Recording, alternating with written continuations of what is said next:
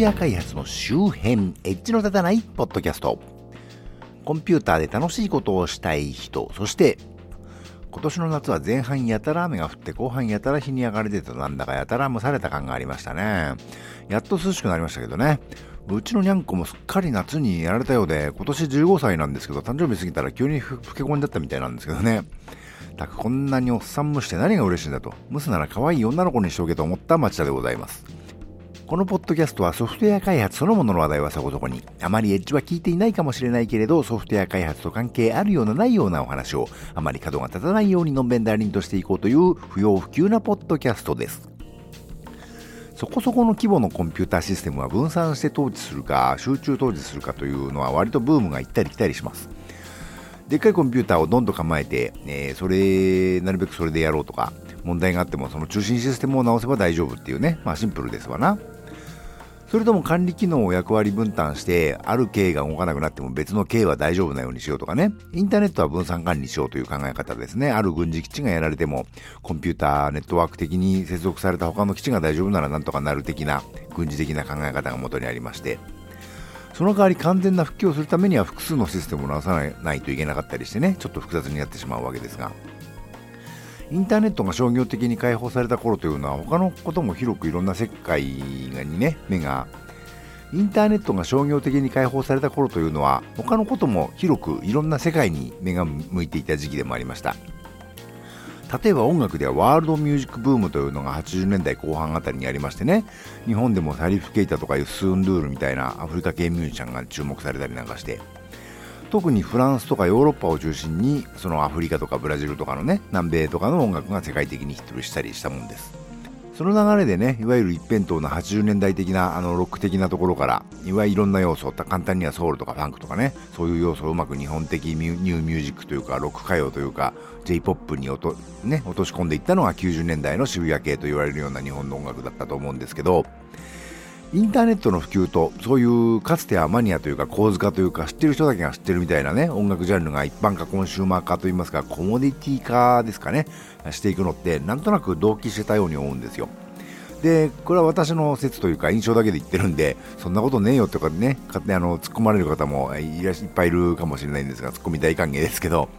その広がっていく感じが反転したのが SNS の普及特に Facebook、Twitter の普及からだったんじゃないかと思います。割とそれまではいろんなものがあるのが良いというかね、あの雑多で芳醇な文化が醸されてたと思うんですけど、SNS も特に Twitter の最初の頃はいろんな分野の人が点々にいろんなこと言って、むしろ話が噛み合わないところが愉快みたいなね、ところがあったと思うんですけど、だんだん普及していくとともにより単純というか一発で面白いものが好まれるようになったというかねあのなんていうか調律は狂ってるけど味のあるピアノのデロデロンとした演奏よりはパンと一発叩いて太鼓の音の方がいいんだみたいなねなんか例えがいまいちだなあの話が単純化していくとそこで人気を得るのは共感が得られるかどうかというね簡単に感情移入できる物語になっていくんですな。なんだそれ意味わかんないけどなんか面白いみたいなことより、そうそう、あるある、わかるわかるみたいなね、ことの方が、感情の消費効率がいいわけで、いわゆるエモいってやつですね。そしてそれまで分散していた情報も、例えば個人のホームページとか、あの、ウェブ日記とか、ウェブログとか言ってたものがね、あのー、そういうものから Facebook や Twitter のような集中管理されたサービスにギュッと集まってくる感じになりまして、わかりやすく共感を得やすいカルチャーっていうのは結局都市部に集中するようになってくるわけでね、あの、日本に限らず世界各国で、あの、都市と田舎の格差が拡大していったように思います。音楽もね、なんか耳慣れないけど面白いみたいな曲より、体系化された、システム化された、聞き馴染みのある音楽の方が流行るようになってくるわけですね。日本の音楽でもアイドルソング、ジャニーズとか AKB とかって音楽が売れなくなったところを商売のうまいやつがグッズとかタレント人気とかでご利用ししたみたいな捉え方をされること多いですけど、まあそういう面もあることはあると思うんですが、私としてはどっかで聞いたことのある音楽、いつもの音楽というかですね、そういうあまり変わっていかない、あのみんなが聴いてる音楽、あのいつもテレビから流れてくる音楽がが求められるようになったということのように思います。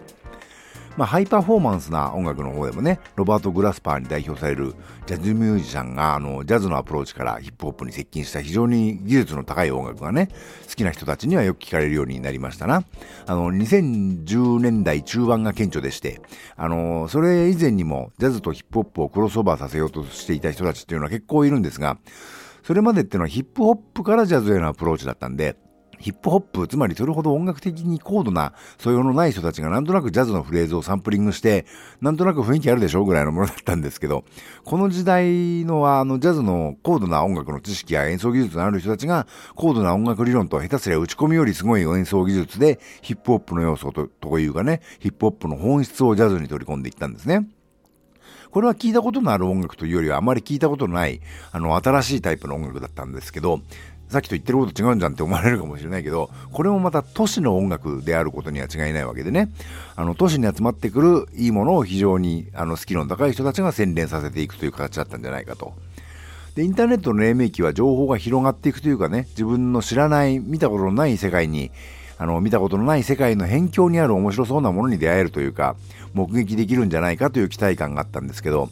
SNS の時代はとにかくいいものも悪いものも都市に集中していくというかですね、その中から洗練されたものもたまに生まれて、知ってる人は知ってるけど、えー、それより何より分かりやすく共感できるものが植物的に消費されていくという時代だったと思うんです。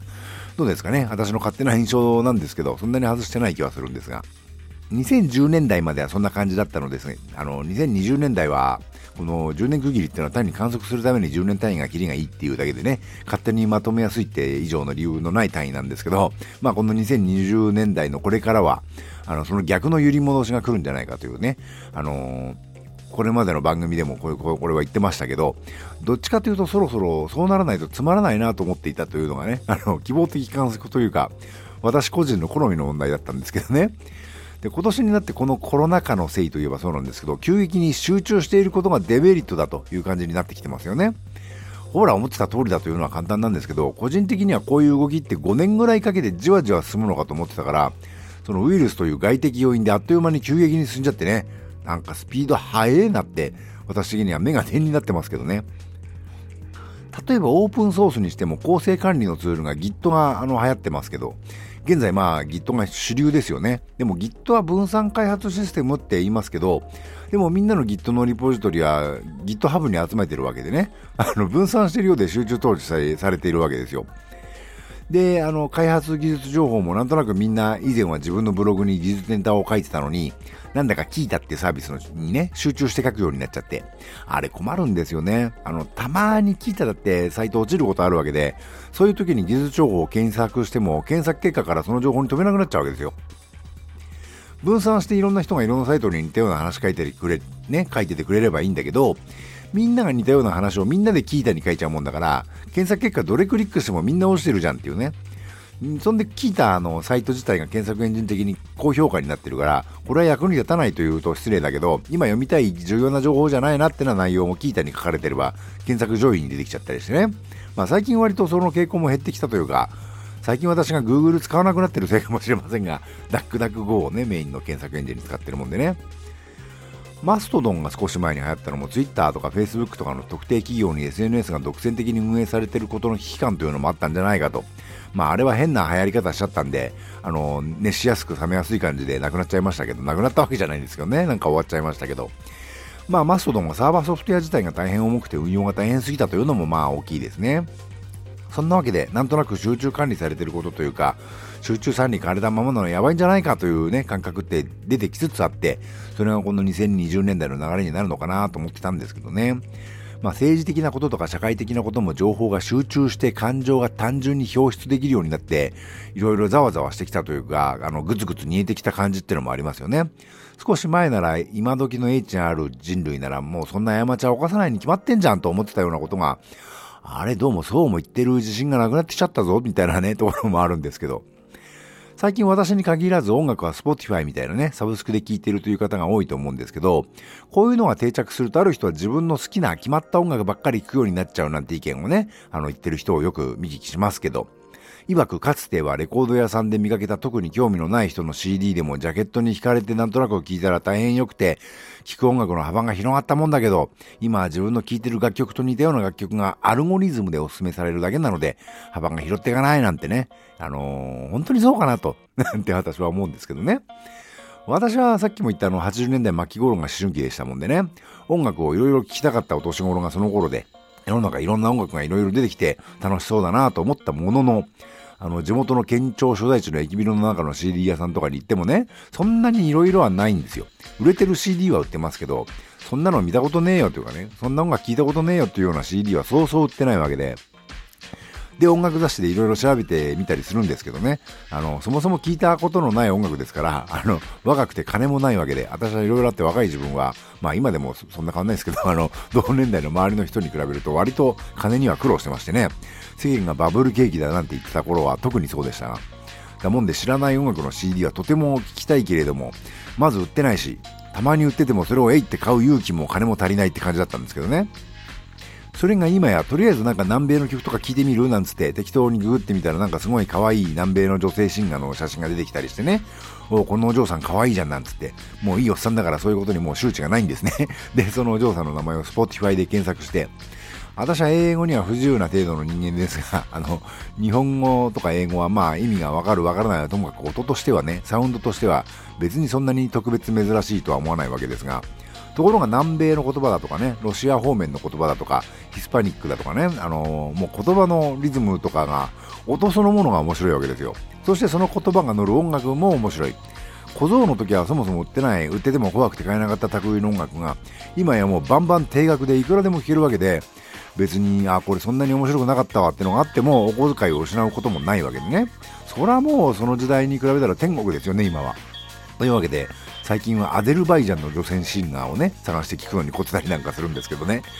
てなわけで、世間は知らないですけれど、私自身は音楽ではまた分散の時代というかね、あのー、よくあの初めて聴くような音楽にこう聴くような時代に突入したなというふうに感じているんですけどね、私だけですかね。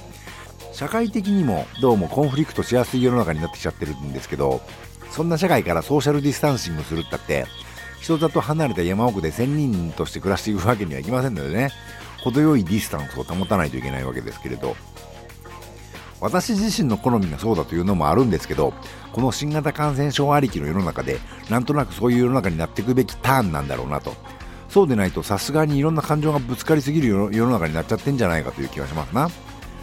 みんなが同じ方向を見て進んでいく世の中というのは確かに力強くて頼もしいですがどうも集団行動についていけない私のようなヘッポコは辺境のわけのわからん役に立つかどうかもわからんようなものの方が好きなものでね。というわけで今回はここまで。この番組は Apple Podcast、Spotify、Google Podcast その他で配信しております。